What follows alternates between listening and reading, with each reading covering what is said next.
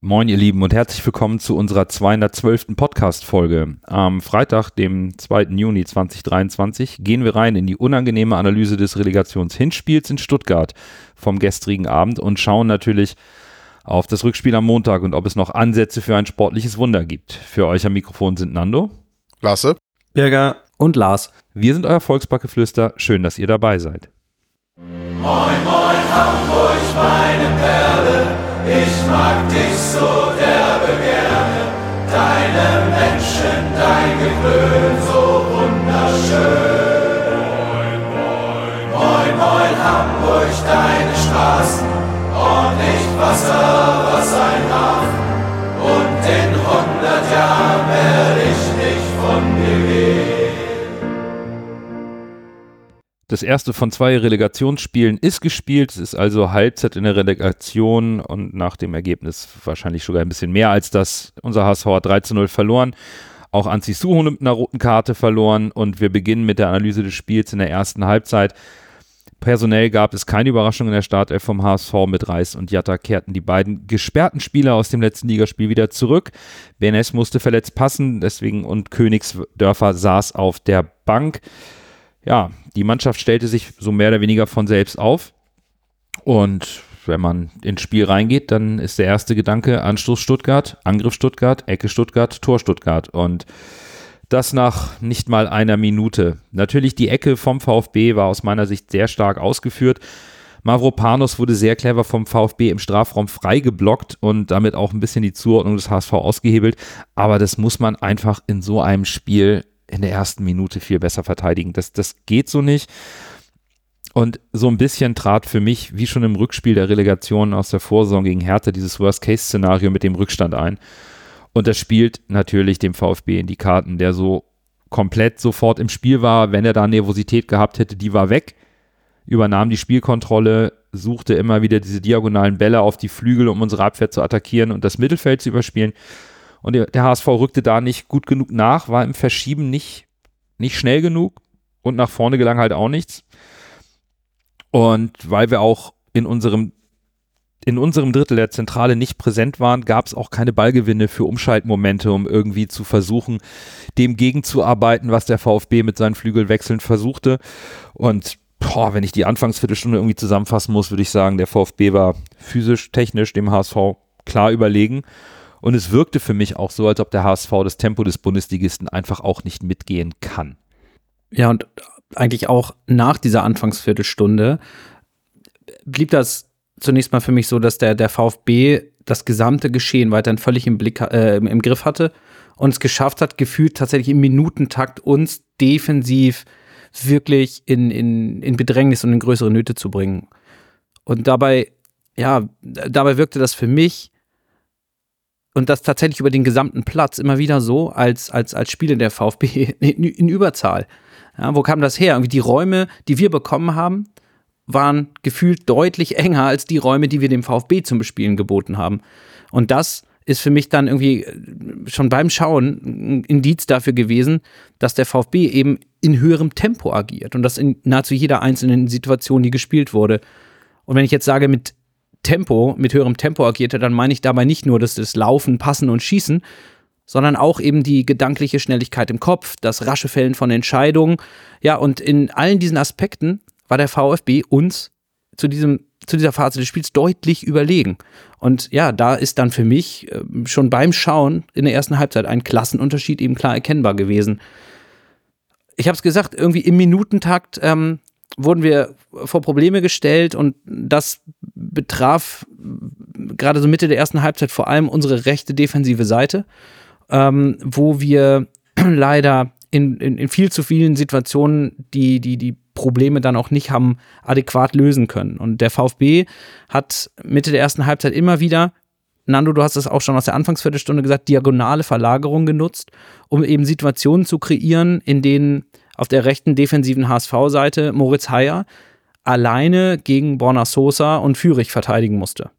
Und ähm, ja, da sind häufig die Stuttgarter dabei dann tatsächlich nicht mal bis zur Grundauslinie durchgebrochen, sondern haben ganz häufig auch direkt aus dem Halb Halbfeld ins Zentrum geflankt. Und ja, analog hat das natürlich Joscha Wagnermann von der rechten Seite auch gemacht, aber der primäre Fokus, äh, den, den der VfB bespielt hat, war eben über ihre eigene linke Offensive, also unsere rechte defensive Seite. Und wir haben es ähm, effektiv eigentlich nicht geschafft, da ein funktionierendes äh, Mittel, weder im Kollektiv noch einzeln, gegen diese Angriffe zu finden. In dieser, in dieser ganzen Phase des Spiels, in der alles für den VfB lief, gab es aber irgendwie doch eine offensive Szene, ähm, die ich hier irgendwie zumindest mal kurz anreißen möchte, weil die auch in keinem, in keiner Spielzusammenfassung, die ich gesehen habe, äh, äh, ähm, ich habe das nicht nochmal real life das ganze Spiel geguckt, aber zumindest ein, zwei Zusammenfassungen, nirgendwo stattgefunden hat. Auch zu Recht. Ähm, aber da war für mich mehr drin. Und zwar war das eine Szene, ähm, als Ludovic Reis am linken Strafraumeck, so quasi zum ersten Entlastungsangriff des HSV, so um die 20. Minute, mit dem Ball in in den Stuttgarter Strafraum vorgedrungen ist und ihn auch an einem Stuttgarter vorbeilegte, selber nicht so rechts hinterherkam, auswich etc., aber den Ball verlor und die Szene dann verpuffte. Es gab dann mal eine, eine Wiederholung der Szene und für mich war das tatsächlich, ich glaube, es war Mavropanos, der da als äh, Gegenspieler da war, tatsächlich eine Einladung auf ein Silbertablett hier für den HSV einen Elfmeter mitzunehmen. Ähm, das ist so völlig untergegangen, eigentlich während des Spiels, denn Mavropanos stellt da aus meiner eigenen irgendwie Verteidigersicht völlig unnötig den, sein, sein, sein Bein in, in, den, in den Gegenspieler, also in Reis. Und ähm, ja, Reis, wenn er da mit richtig Zug Richtung Tor zieht und im Zweifel in den Oberschenkel reinläuft von Mavropanos, dem er ihn anbietet, dann, dann stürzt er, dann kommt er zu Fall und zwar durch ein dummes Abwehrverhalten. Das macht Ludovic Reis aber nicht. Und ähm, dadurch läuft die Szene einfach weiter und und fertig. Ähm, das ist für mich so ein bisschen eine Situation, wo ich gedacht habe, ach, so manch erfahrenerer Spieler, vielleicht kann man auch sagen, abgewichsterer Spieler, hätte dieses Angebot gerade in so einer Situation vielleicht angenommen und dem Spiel damit möglicherweise eine Wendung gegeben. Ob nun verdient oder unverdient, völlig egal. Ähm, umgekehrt, da bin ich mir sicher, wäre es mich so gewesen, wenn einer unserer Innenverteidiger derart in eine Situation reingegangen wäre und ein gegnerischer Stürmer oder Offensivspieler gefallen wäre, hätten wir nicht gesagt, oh, das ist aber eine Schwalbe, den wollte er nur haben. Wir hätten geschimpft über das stümperhafte Abwehrverhalten. Und das war tatsächlich so eine Situation, die ist ein bisschen untergegangen. Hätte, wäre, wenn, will ich überhaupt nicht machen, aber das gehört für mich irgendwie da rein. Das war so der erste Moment im Spiel, wo ich das Gefühl hatte, das hätte vielleicht ein Momentum-Switch sein können, für den es ansonsten im Spielverlauf für mich überhaupt keine Ansatzpunkte gab. Und ähm, es ging weiter, Schlag auf Schlag auf Schlag. Dann kamen so ein bisschen die fünf Minuten von Gyrassi, der erst ähm, ermöglicht durch, ja, wirklich grobe Schnitzer bei uns in der vertikalen Defensivstaffelung. Da waren Reis und David, die beide im Sechserraum agiert haben und hinter David war da eine Riesenlücke in unserer Innenverteidigung. Lief Girassi nach 22 Minuten allein auf Heuer Fernandes zu und hat ihm dann aber den Ball in die Arme geschoben. Äh, das war der nächste Riesen, die nächste Riesensituation für den VfB. Ja, und dann ging es halt einfach so weiter. Dann kam der Elfmeter für den VfB Stuttgart. Ich gehe davon aus, habt ihr, habt ihr gesehen, ich fand ihn dann tatsächlich in der Wiederholung unstrittig. Es war auf der Strafraumlinie für mich. Er tritt ihm auf den Fuß und ähm, da ist es dann klar, im Gegenteil, ich würde da sogar noch sagen, wir haben einen Zacken Glück gehabt, dass Ludovic Reis da nicht mit der gelb-roten Karte zusätzlich bestraft wird und vom Platz geht. Und ja, Heuer Fernandes hält den Strafstoß von Girassi. Und das war jetzt kurze Zeit nach der Situation mit einem potenziellen Elfmeter für uns, wo ich dachte, so, und das muss doch jetzt ein Momentum-Switch sein. Das muss doch jetzt irgendwie der Moment sein, der das Spiel in unsere Richtung lenkt. Eine halbe Stunde war gespielt. Ich finde es interessant, dass so wir so viel an äh, Ludovic Reis festmachen, weil der mir explizit in der Anfangsphase, äh, Nando und Lars über die Phasen, die ihr eben gesprochen habt, auch explizit aufgefallen ist. Ich habe ihn gesehen und gedacht, oh nee, das ist so ein Spiel, wie er gegen Fürth gehabt hat. Bisschen übermotiviert vielleicht, gar nicht im Spiel gewesen. Und dann halt diese Szene, die du eben erwähnt hast, Lars, die ist mir auch, die ist mir auch in Erinnerung. Habe ich auch gedacht, oh nein, wenn wir wenn er sich da klüger anstellt und den Elfmeter schindet, da kann sich keiner darüber beschweren. Der, der wird auch gegeben. Ich sag, zu 95 Prozent wird da, gibt's da Elfmeter, wenn er sich da fallen lässt. Und dann steht's 1-1 und dann läuft's vielleicht alles anders. Aber das weiß man nicht. Leben ist kein Konjunktiv. Äh, sagen wir hier ziemlich oft tatsächlich. Aber ja, man sieht halt auch, wie äh, Ludo 3 wichtig fürs HSV-Spiel ist, weil ab der 30. Minute fand ich, war der HSV nicht gut, aber etwas besser. Weil auch Ludovic Reis nach seiner gelben Ka äh, nach seiner äh, nicht gelben Karte und zweiten gelben Karte und dem verursachten Elfmeter dann besser wurde. Ich habe echt, äh, echt richtig Schweißperlen auf der Stirn gehabt, weil ich gedacht habe, ach, Rudolf Reis, wirklich, das war ein Drahtseilakt, dass der sich nicht die gelb-rote holt. Ne? Normalerweise, ich hätte ihn vom Platz geschickt für das Foul auf der, auf der Strafraumkante. Und dann siehst du mal, keinen Elfmeter rausgeholt, aber diesen Elfmeter verursacht und vielleicht schon gelb-rot. Also, und danach wurde er halt besser und der HSV wurde auch ein bisschen besser. Es ist jetzt nicht so, dass der HSV plötzlich unfassbare Torgefahr ausgestrahlt hat, aber man hatte ein bisschen mehr Ballbesitz. Natürlich, man kann auch sagen, vielleicht war es auch gewollter Ballbesitz Stuttgart.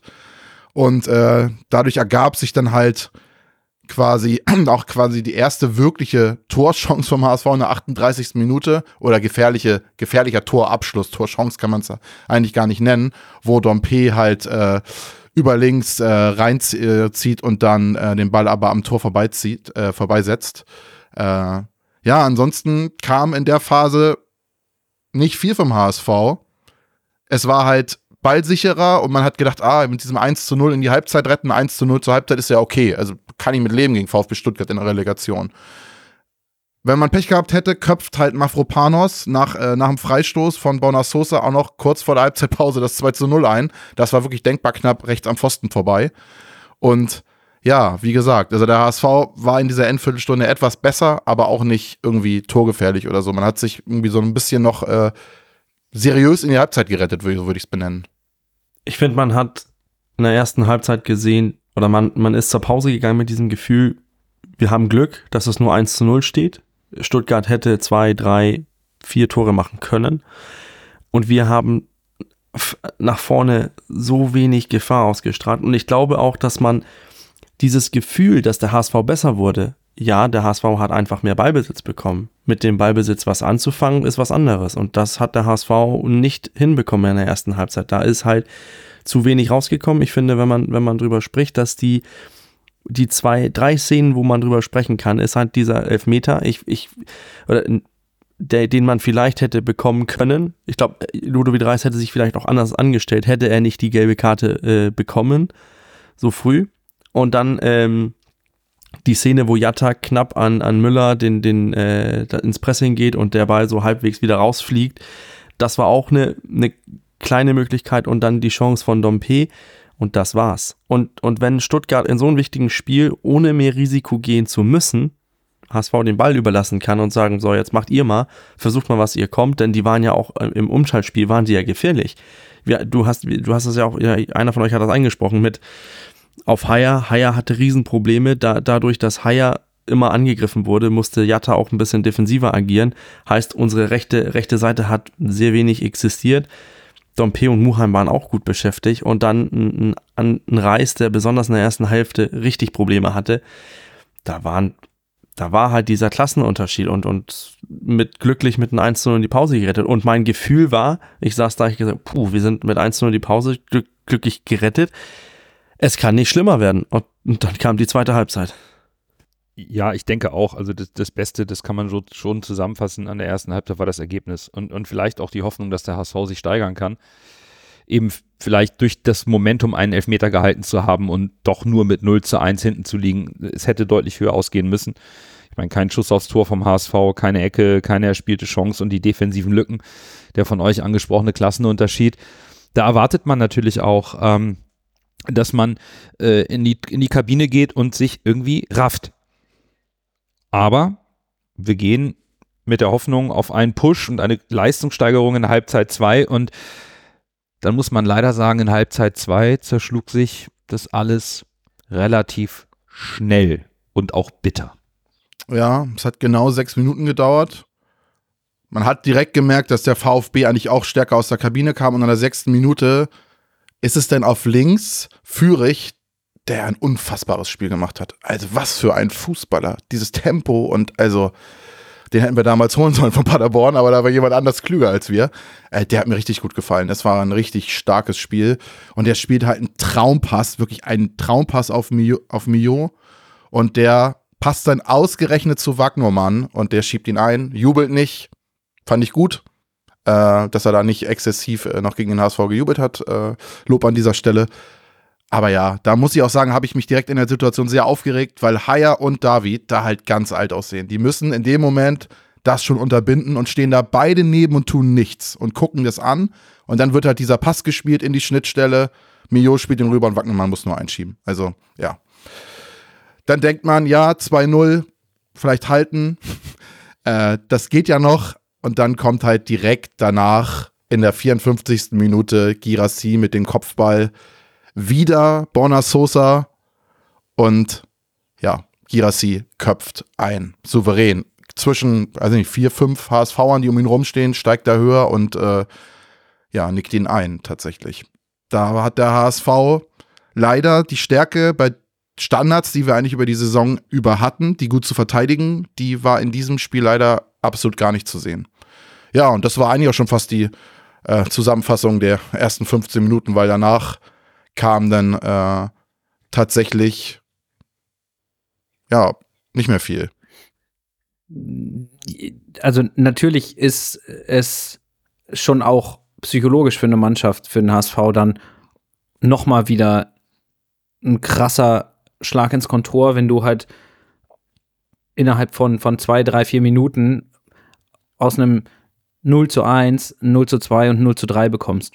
Und dass wir dann eben nach dem zweiten und dritten Gegentor mit noch über eine halbe Stunde zu spielen nicht paralysiert waren und womöglich sogar äh, auseinandergebrochen sind, das finde ich persönlich losgelöst von allem anderen erstmal eine positive Charaktereigenschaft dieser Mannschaft. Und das finde ich alles andere als selbstverständlich. Gerade in so einem Spiel, wo der Druck besonders groß ist. Jetzt liegt es mir hier nicht daran, irgendwelche ähm, kleinen Dinge zu finden und die zu glorifizieren und sie über als, als, als, als Deckmantel zu nehmen, um damit irgendwelche ähm, schlechten Situationen zu kaschieren. Ich finde aber trotzdem, dass man das durchaus mal nennen darf und sollte. Das wäre auch in Sicherheit in der Vergangenheit ähm, in dem einen oder anderen Spiel anders gelaufen.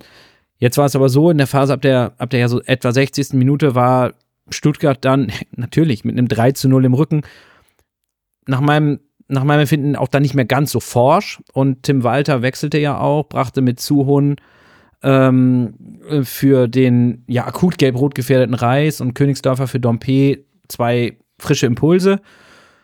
Und ich glaube, dass ich dann erkannt habe am Fernsehen, dass, dass sich ähm, Rensford hier Büro Königsdörfer in der, in, eher so in die Zentrale eingeordnet hat, Sonny Kittel tendenziell dann auf die linke Seite so ein bisschen ausgewichen ist. Ähm, wir auch ein bisschen höher den VfB angelaufen angelaufen haben. Aber dann, das war alles Makulatur nach wenigen Minuten, weil es dann den nächsten Nackenschlag für den HSV gab und das war die rote Karte für Anzi Suhon. Und ja, leider muss ich das ganz klar so sagen, dass das Einsteigen für Anzi lässt für mich auch dann keine andere Konsequenz als die rote Karte zu. Ähm, ich bin zwar hundertprozentig davon überzeugt, dass es ja ein Spielunfall, sag ich mal so, war und eben kein bewusster Tritt, aber es ist dann eben so, dass das Bein in meiner Warnung im Moment des Aufpralls auf den Oberschenkel wohlgemerkt durchgestreckt ist, die Sohle ist offen. Ja, und dann ist das eben leider eine glattrote Karte und noch eine Hypothek für den HSV und noch über 20 Minuten zu spielen. Ja, und spätestens da war mir klar, dass es für, für uns, für den HSV jetzt einzeln und alleine darum gehen kann, hier Schadens, weitere Schadensbegrenzung zu betreiben und wir irgendwie alles daran setzen müssen, die Niederlage nicht noch höher ausfallen zu lassen als mit drei Toren. Ja, und ich glaube, genau das, was du gerade beschreibst, Lars, dieses ähm, jetzt eher sicher spielen. Das kann man, glaube ich, dann auch für die Schlussphase des Spiels nehmen. Wenn wir uns zurückerinnern in der zweiten Halbzeit, du liegst 0-3 hinten, hast dann Pech, dass das Glatzel den Bein nicht reinmacht in der 58. Minute. Das war eine Riesenchance. So ein Ding sitzt normalerweise auch. Das war auch nicht schlecht gemacht. Der wird da von der Linie gekratzt von ähm, hier Mavropanos, meine ich, der da äh, irgendwie den Ball noch auf der, auf der Linie klärt. Oder war es der Keeper und Mavropanos schlägt ihn dann zur Ecke egal wie das war, aber das war eine oder die einzige wirkliche Chance vom HSV, die irgendwie für Gefahr sorgte. Dann kommt eben das von dir angesprochene, das Problem mit der roten Karte, dann kommt die Unterzahl und, und dann war es mein Eindruck, dass dann beide Mannschaften ein bisschen haben auslaufen lassen. Der HSV will natürlich keins mehr kassieren in Unterzahl, kann aber auch eh nicht mehr das Risiko gehen. Und der VfB muss natürlich bei 3-0-Führung auch am Ende nicht mehr volles Risiko gehen, um sich nicht noch einen blöden Konter einzufangen im Zweifelsfall. Also nimmt man die drei Tore Vorsprung einfach mit ins Rückspiel. Und das Spiel war einfach da. Ich glaube, mit der roten Karte war es dann eigentlich auch gelaufen. Wenn der VfB noch die eine oder andere klare Möglichkeit gehabt hätte, okay, aber sie mussten nicht mehr und der HSV konnte aus meiner Sicht am Ende dann auch nichts mehr tun. Und das ist auch so im Endeffekt der Gesamtausdruck, dass, dass der HSV konnte nichts mehr tun. Äh, ich saß mit den mit ein paar Leuten von den dänischen HSV-Fanclub zusammen, saßen auf einer Bar in Aarhus, wo sich das TV-Signal so ein bisschen, die wollten, ähm, die wollten da noch einen Handball zeigen von Magdeburg-Minden und dann wurden, sind wir erst nach 38. Sekunde irgendwie ins Spiel gekommen, haben die Ecke gesehen, Pling 1-0 und da ab da war es ja schon schwer und das wurde dann im Laufe des Spiels auch nur schwieriger. Erst Elfmeter nicht gemacht und oder nicht äh, gegeben und so weiter. Das war halt einfach ein Spiel, wo man gemerkt hat, dass wir Riesenprobleme hatten mit dem, ho mit dem hohen Pressing von, von Stuttgart, aber auch, dass wir, wenn die sich zurückgezogen haben, hatten wir auch Riesenprobleme. Wir haben ja so gut wie keine Chancen kreiert. Das ist ja halt, das, das war ja halt auch ein riesengroßes Problem von uns. Und wenn dann ein Schlüsselspieler wie ein äh, Ludovic Reis sein, den, nicht den besten Tag erwischt und du dann auf den Suchenden eingehen musst plötzlich, da, da ist halt ein, Qualitätsunterschied. Sorry, Lasse, es ist dein Sohn, aber da ist halt ein Qualitätsunterschied von, von Reis zu, äh, zu Suchenden. Und die, die einzige Alternative auf der Bank, die da saß, die vielleicht etwas hätte bringen können, wär, war Königsdörfer.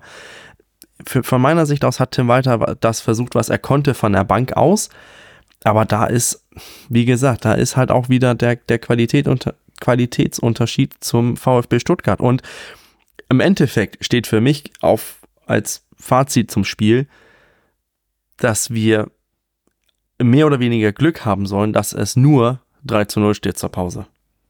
Ja, also der Klassenunterschied war natürlich deutlich. Aber was ich interessant finde, ist in der Voranalyse am Montag haben wir besprochen, dass der Stuttgart, dass der VfB Stuttgart uns über die Flügel Probleme bereiten wird.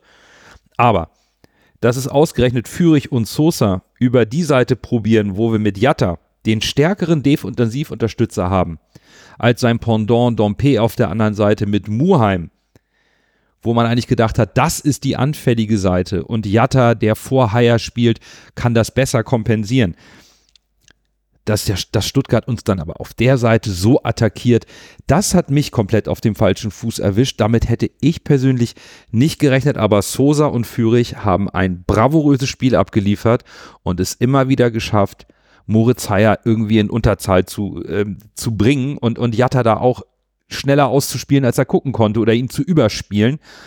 Und das fand ich schon ziemlich erstaunlich von Stuttgart und von Hoeneß in, in der taktischen Ausrichtung. Naja, der hat, der hat sowohl unsere Defensive, also Haier, als, als Schwachstelle ausgemacht und man hat gesehen, dass Haier gestern nicht der schnellste war. Der hatte seine Probleme in den Laufduellen und weil Haier dann hinten reingedrängt wird, ist offensiv von Haier sehr, sehr wenig gekommen.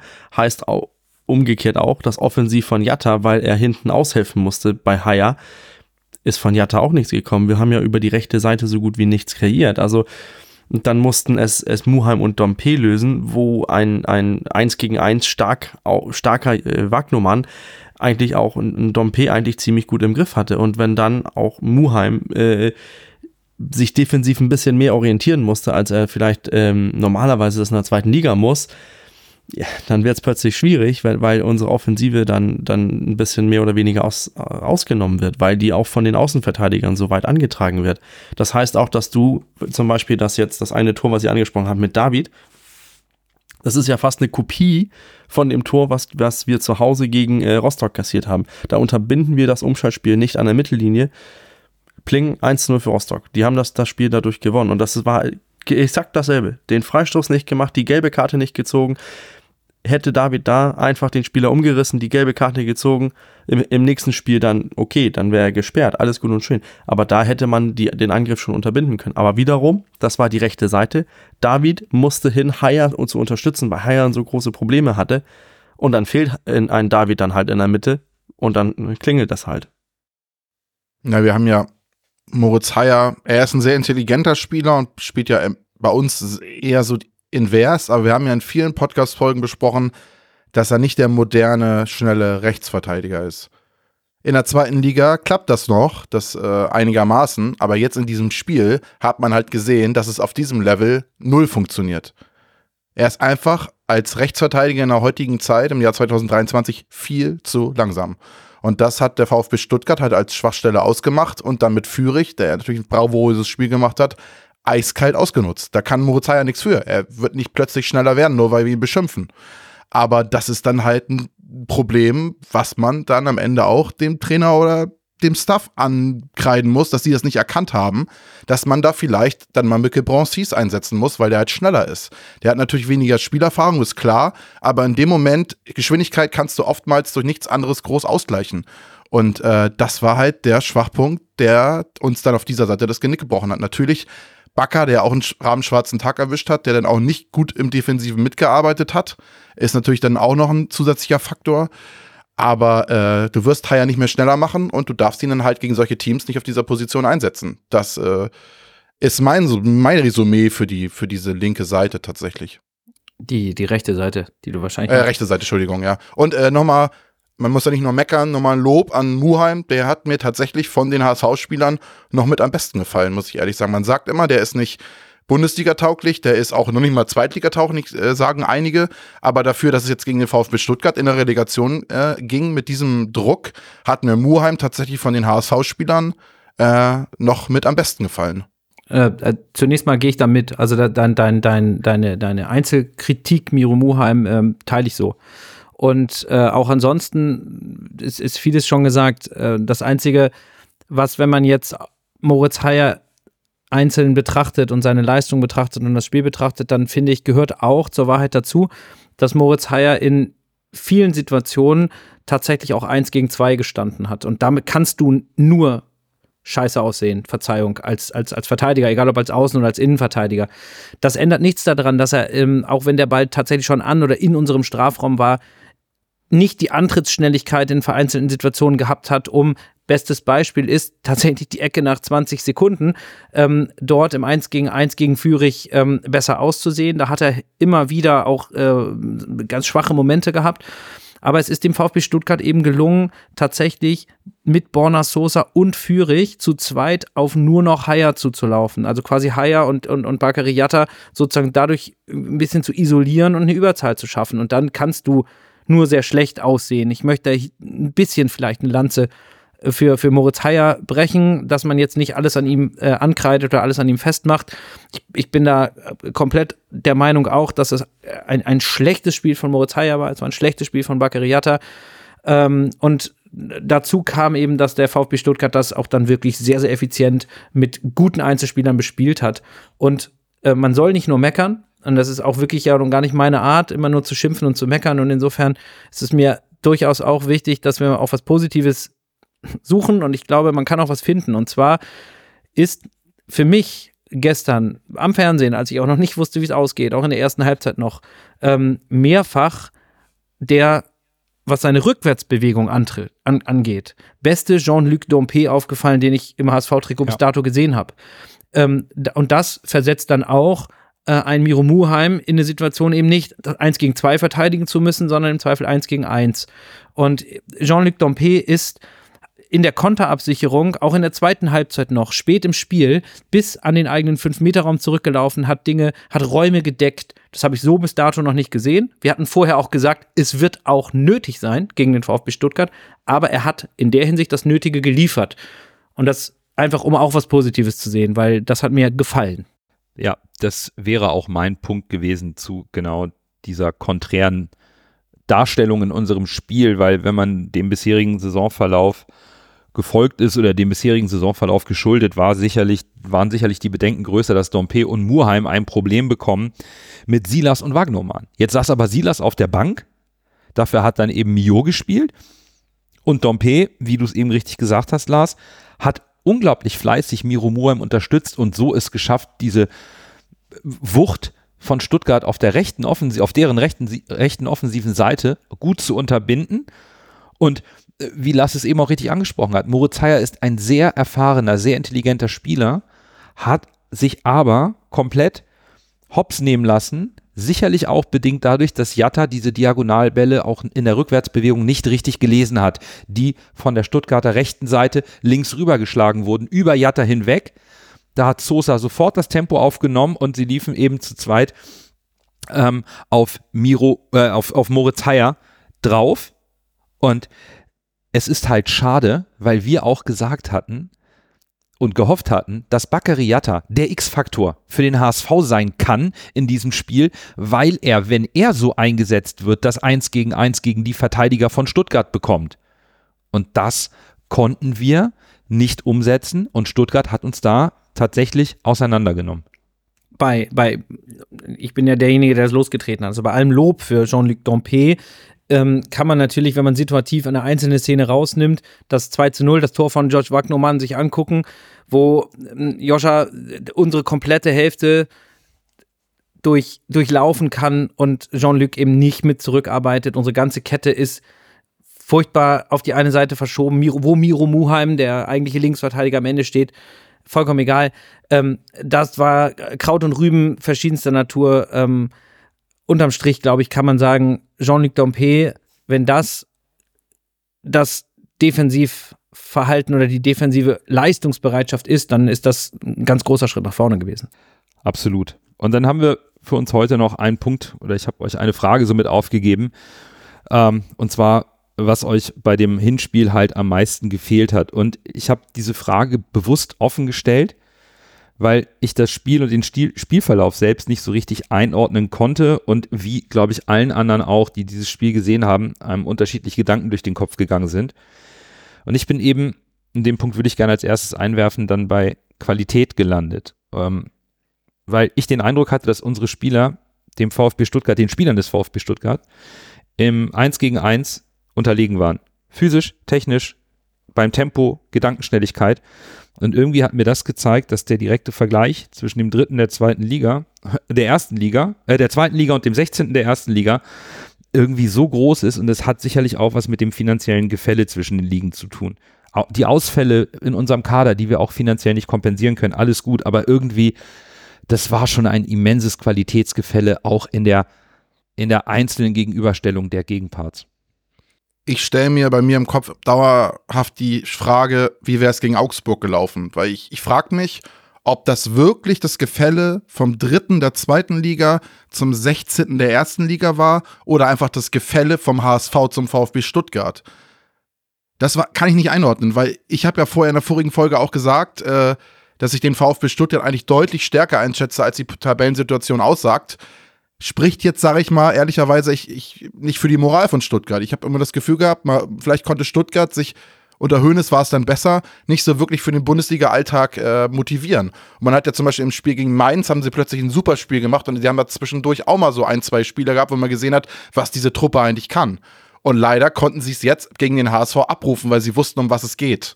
Von daher weiß ich halt nicht genau, ob es wirklich äh, der, der, der Leistungsstand von VfB Stuttgart wirklich dem Tabellen 16. der Bundesliga entspricht. Auf dem Papier natürlich schon. Und da hat man natürlich gesehen, dass die Spieler vom VfB qualitativ einfach im Vergleich 1 zu 1 Position zu Position alle besser sind, außer Daniel Heuer Fernandes am Ende. Das muss man so sagen. Äh, wenn ich mir etwas hätte wünschen können, kann natürlich auch nach hinten losgehen, wäre vielleicht ein bisschen mehr Bissigkeit und Zweikampfwerte beim HSV. Einfach mal ein bisschen öfter fies zu lang, vielleicht ein, zwei mehr gelbe Karten abholen. Klar, bei Reis hätte es fast gelb-rot gegeben. Das ist das Negativbeispiel. Aber irgendwie so ein bisschen mehr Dreckigkeit, bisschen mehr, wenn man nicht merkt, dass es läuft, halt vielleicht ein bisschen mehr öfter zu lang, äh, ist ja auch legitim, sag ich mal. Wenn man äh, äh, spielerisch nicht mithalten kann, vielleicht ein bisschen über Härte zu kommen, das hätte ich mir teilweise äh, gewünscht. Aber jetzt den HSV, das, deshalb finde ich die Diskussion, wenn sich da viele so exorbitant über dieses Ergebnis aufregen, immer so ein bisschen unfair, weil man kann den HSV-Spielern nicht vorwerfen, dass die Spieler, die auch deutlich mehr verdienen und einen höheren Marktwert haben, bei Stuttgart qualitativ besser sind. Und du kannst nicht alles durch Mentalität wettmachen. Das hat man gesehen, dass das nicht funktioniert. Gerade auswärts. Ja, ich muss auch gestehen, dass ich äh, erst recht jetzt in der Retrospektive des Spiels beinahe in jedem Duell, und das ist genau die Torwartposition, die ich da ausnehmen würde, genau wie du, in nahezu auch dann noch mal zusätzlich fast jeder einzelnen Spielsituation einen individuellen Vorteil auf Seite des VfB Stuttgart gesehen habe ähm, beim Spiel gestern Abend. Und das muss und kann ich dann tatsächlich auch so anerkennen. Das ist dann der viel zitierte Klassenunterschied gestern gewesen in diesem Spiel. Das heißt für mich dann aber irgendwie im Umkehrschluss auch, dass wir mit dem Fußball von Tim Walter ähm, zwar mit äh, gestern in Stuttgart chancenlos waren, aber nicht wegen des Fußballs von Tim Walter. Also nicht pauschal wegen des Spielsystems. Das waren für mich hier in jeder einzelnen Situation individuelle, individuelle ähm, Vorteile für den VfB. Jetzt kann man natürlich daraus ableiten und sagen, ja gut, ähm, dann hätte man die Spieler, die im Kader sind, eben anders aufstellen müssen, anders agieren müssen. Da fehlt mir persönlich dann der, der Glaube daran, dass man, dass das funktioniert hätte. Insofern ist das wahrscheinlich eine, eine, eine Diskussion, von der wir niemals wissen werden, ob sie, ob sie zieht oder nicht. Und Lasse und auch Nando, ihr habt das beide so ein bisschen, bisschen schon, schon ange, angeteasert, was euch gedanklich umtreibt. Und mich treibt auch eine Frage um, und zwar seit gestern, jetzt mit 24 Stunden Abstand zum Spiel, ähm, auf die ich für mich keine Antwort gefunden habe bis jetzt. Zumindest keine, die mich selber ähm, irgendwie zufriedenstellt. Und das ist, hatte der HSV gestern einen ja, vergleichsweise schlechten Tag? Hatte der VfB Stuttgart gestern einen vergleichsweise guten Tag?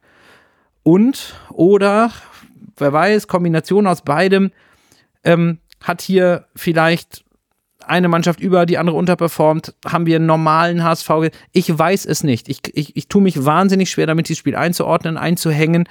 Ähm, und weil ich das eben noch nicht genau kann, fällt es mir auch dann schwer, irgendwann mit Blick auf das Spiel am Montag mir meine, meine, meine Gedanken daraus abzuleiten. Aber was hat mir beim HSV gefehlt? Ich kann sagen, was mir nicht gefehlt hat. Und das ist Leidenschaft und das ist auch der, der Wille und das ist auch äh, mir hat nicht gefehlt die mannschaftliche Geschlossenheit.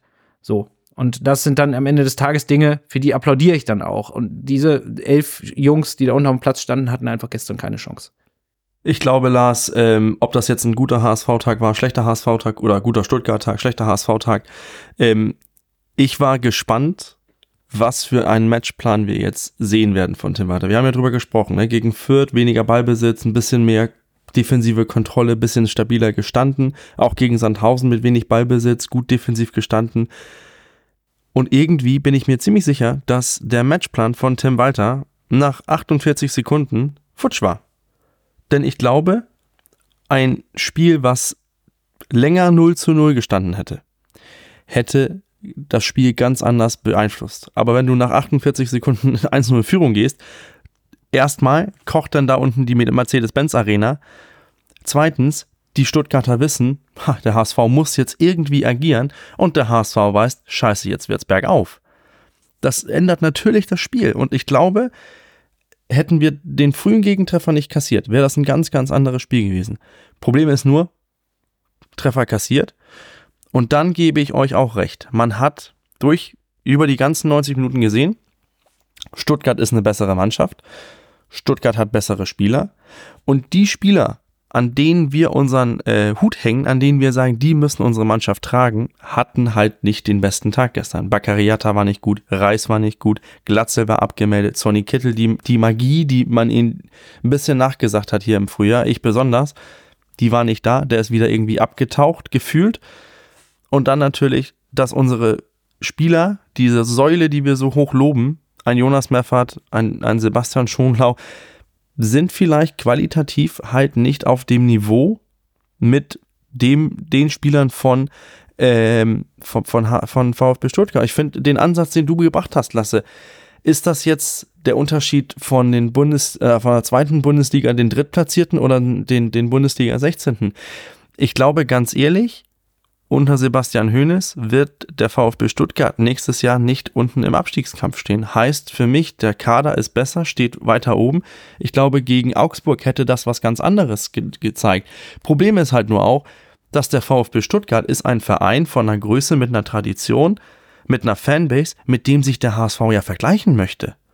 Deswegen tut die Niederlage aus meiner Sicht auch deutlich mehr weh, weil das ist ein Traditionsverein, der auch schwere Zeiten hat, aber man sieht, das läuft plötzlich. Wegen guter Entscheidungen auf dem Transfermarkt mit Führing zum Beispiel, mit guten Spielern, mit einem guten Trainer. Ich glaube, deswegen tut die Niederlage auch extra weh, weil man sieht, wie weit vor uns ein VfB Stuttgart momentan ist. Und das war gestern aus meiner Sicht sehr, sehr deutlich. Deswegen für mich, was hat euch am meisten gefehlt?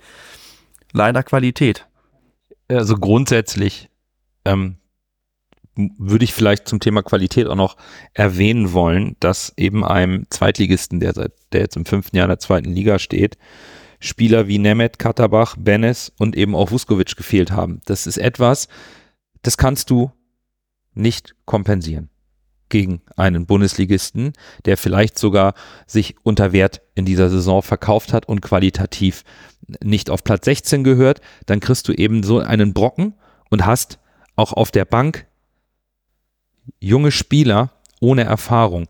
Damit bist du auch in deinen Möglichkeiten erstmal eingeschränkt. Hat der HSV ein gutes Spiel aus meiner Sicht gemacht? Nein, um vielleicht auch auf Lars Frage einzugehen. Der VfB Stuttgart hat ein gutes Spiel gemacht, mit dem Qualitätsunterschied insgesamt passiert dann so ein Ergebnis. Dass es in der Relegation passiert, ist natürlich brutal, aber per se war für mich auch aufgrund der fehlenden Optionen der, der Spieler, die wir noch im Kader hatten, der Qualitätsunterschied insbesondere eben aufgrund der Tiefe oder Breite des Kaders dann auch klar, was Stuttgart noch hätte von der Bank bringen können und teilweise auch gebracht hat. Das haben wir teilweise nicht in der Startelf. Also das muss man irgendwo ein bisschen einordnen. Und ich glaube, Bürger, dein Punkt ist auch wichtig nochmal zu betonen. Tim Walter mag auch in diesem Spiel nicht alles richtig gemacht haben. Aber natürlich ist der Matchplan nach 46 Sekunden dahin, wenn du hinten liegst. Das müssen wir auch mal ganz neutral so sagen. Wir wissen gar nicht, welche Idee der HSV hat, in dieses Spiel zu gehen, weil das Spiel nach 46 Sekunden mit 1 zu 0 hinten zu liegen leider ein ganz anderes ist, als wenn du die ersten fünf bis zehn Minuten ein, sehen kannst, wie beide Mannschaften agieren wollen. Das war dahin. Das passiert im Fußball. Der HSV hatte dann leider nicht die Antwort auf dem Platz. Was man dann aber auch sagen muss, und da muss ich auch Lars zustimmen, was diese Leidenschaft angeht, es gab nach Abpfiff einen kurzen Kameraeinblick von Robert Glatzel und der hatte Tränen in den Augen. Dem hat das so wehgetan und deswegen will ich der Mannschaft und dem Staff nicht absprechen, dass sie nicht alles versucht haben, nicht alles geben wollten und nicht voll dabei waren. Aber gefehlt hat die Qualität und Stuttgart hat zudem auch diese fehlende Qualität sehr gut ausgenutzt. Ich würde sagen, dass Stuttgart ein überdurchschnittlich bis gutes Spiel gemacht hat und der HSV leider ein nicht sehr schlechtes, sondern ein schlechtes Spiel gemacht hat. Und was ich leider glaube, dass das Sandhausen-Ereignis leider doch noch im Kopf ist. Ich meine, 46 Minuten beim Gegentor ist jetzt nicht viel, was dem widerspricht, ehrlicherweise. Ich glaube schon, dass die Mannschaft Schwierigkeiten hatte, ins Spiel zu kommen, weil das vielleicht noch in den Köpfen hängt. Und das ist natürlich bitter. Und da sind wir dann wieder beim Matchplan, der dann futsch ist. Wenn man sagt, wir wollen, Klar, hey, ja. Jungs, wir gucken erstmal, lass uns die ersten 5, 10 Minuten, 15 Minuten vielleicht, die erste Viertelstunde gucken, was macht der VfB, bei uns bleiben, Ball laufen lassen und so weiter, nicht ins Risiko zu gehen. Bumm, bist du hinten dran, fertig.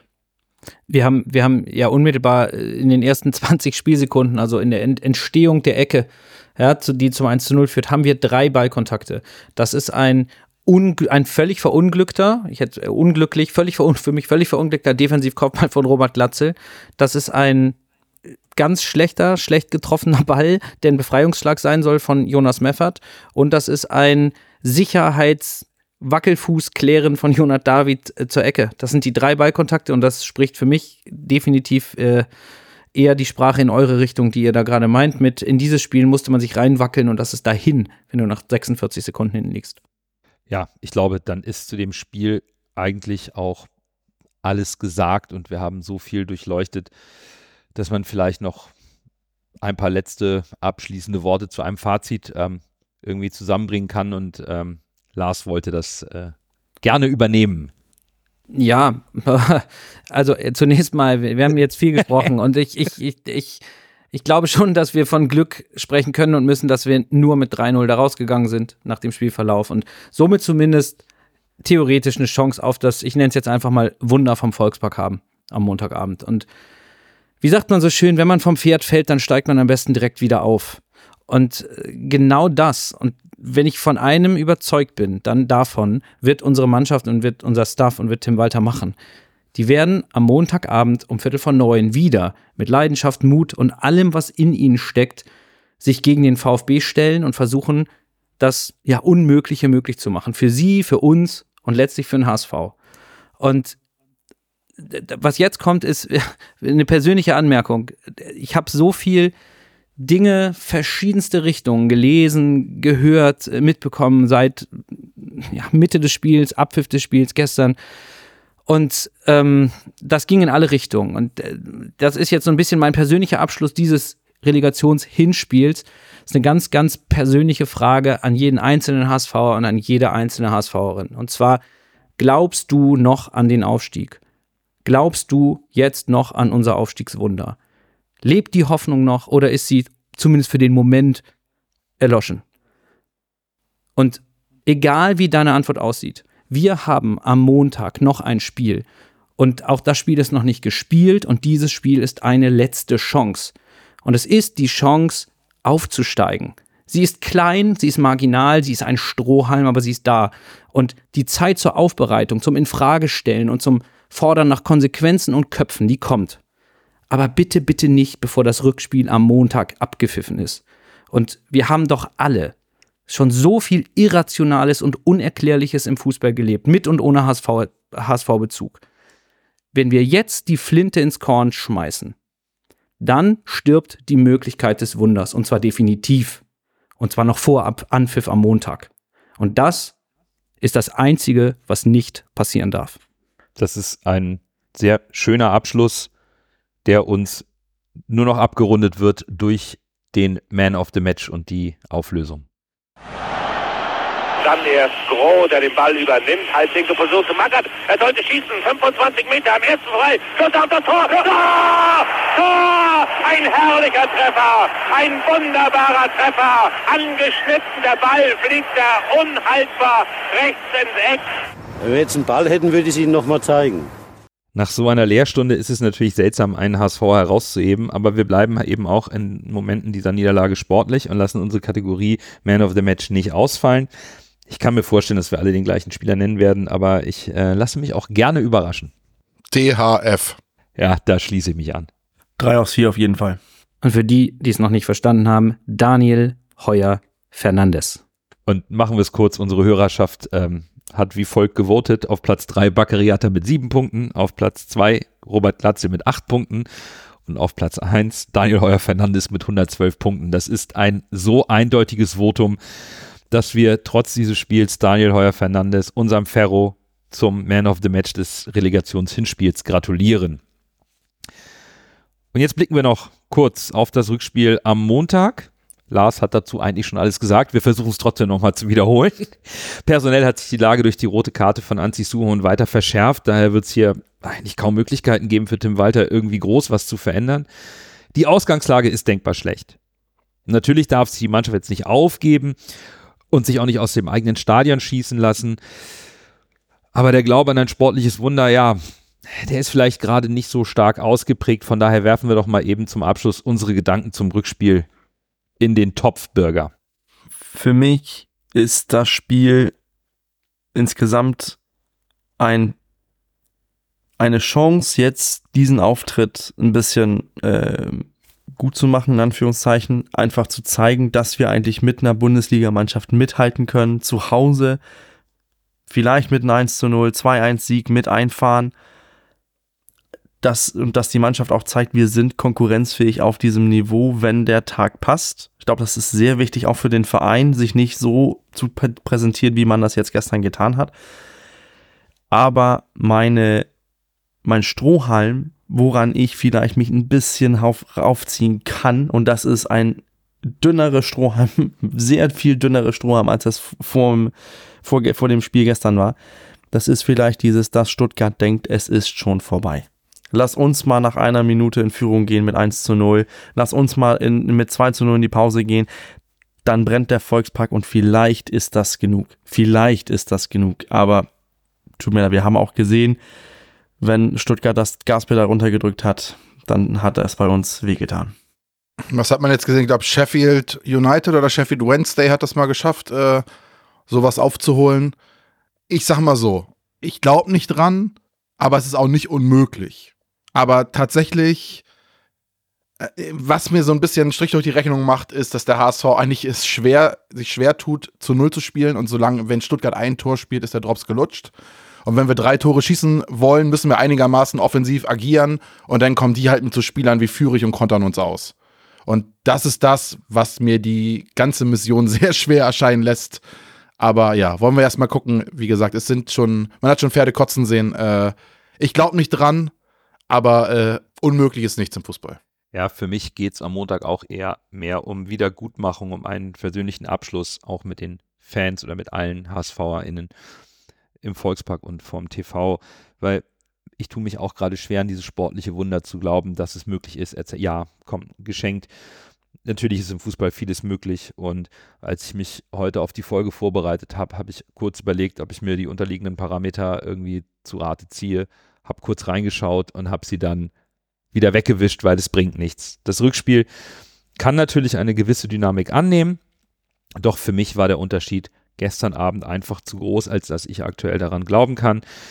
Dennoch glaube ich, dass für die gesamte Saison und auch als Abschluss wäre es wichtig, sich noch einmal mit allem, was der Motor hergibt, in dieses Spiel reinzuwerfen und dem VfB so gut es geht zu ärgern und mutig aufzutreten. Denn am Ende nimmst du die Stimmung aus dem letzten Spiel mit in die Sommerpause.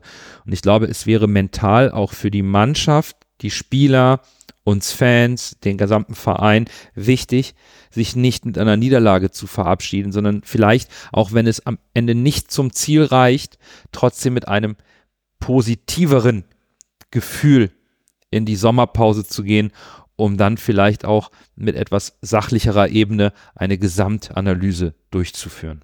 Ja, da habt ihr im Grunde all, all die Punkte gesagt, die, die, äh, die mir auch wichtig sind. Ähm, es braucht für das Wunder ähm, einen Sahnetag. Es braucht auch den ein oder anderen glücklichen Aspekt, äh, der auf unserer Seite ist. Und ähm, abgerechnet wird zum Schluss, wir müssen da dran glauben, auch wenn es schwer fällt. Wir müssen zumindest hoffen, wenn wir nicht dran glauben können. Äh, wie sagte Tim Walter, wie, wie soll was Positives entstehen, wenn ich selber negativ bin? Ähm, da finde ich, ist jetzt gerade im Blick auf dieses Spiel sehr, sehr viel dran. Und alles, was wir aufbereiten können, müssen und sollen von dieser Saison, machen wir danach.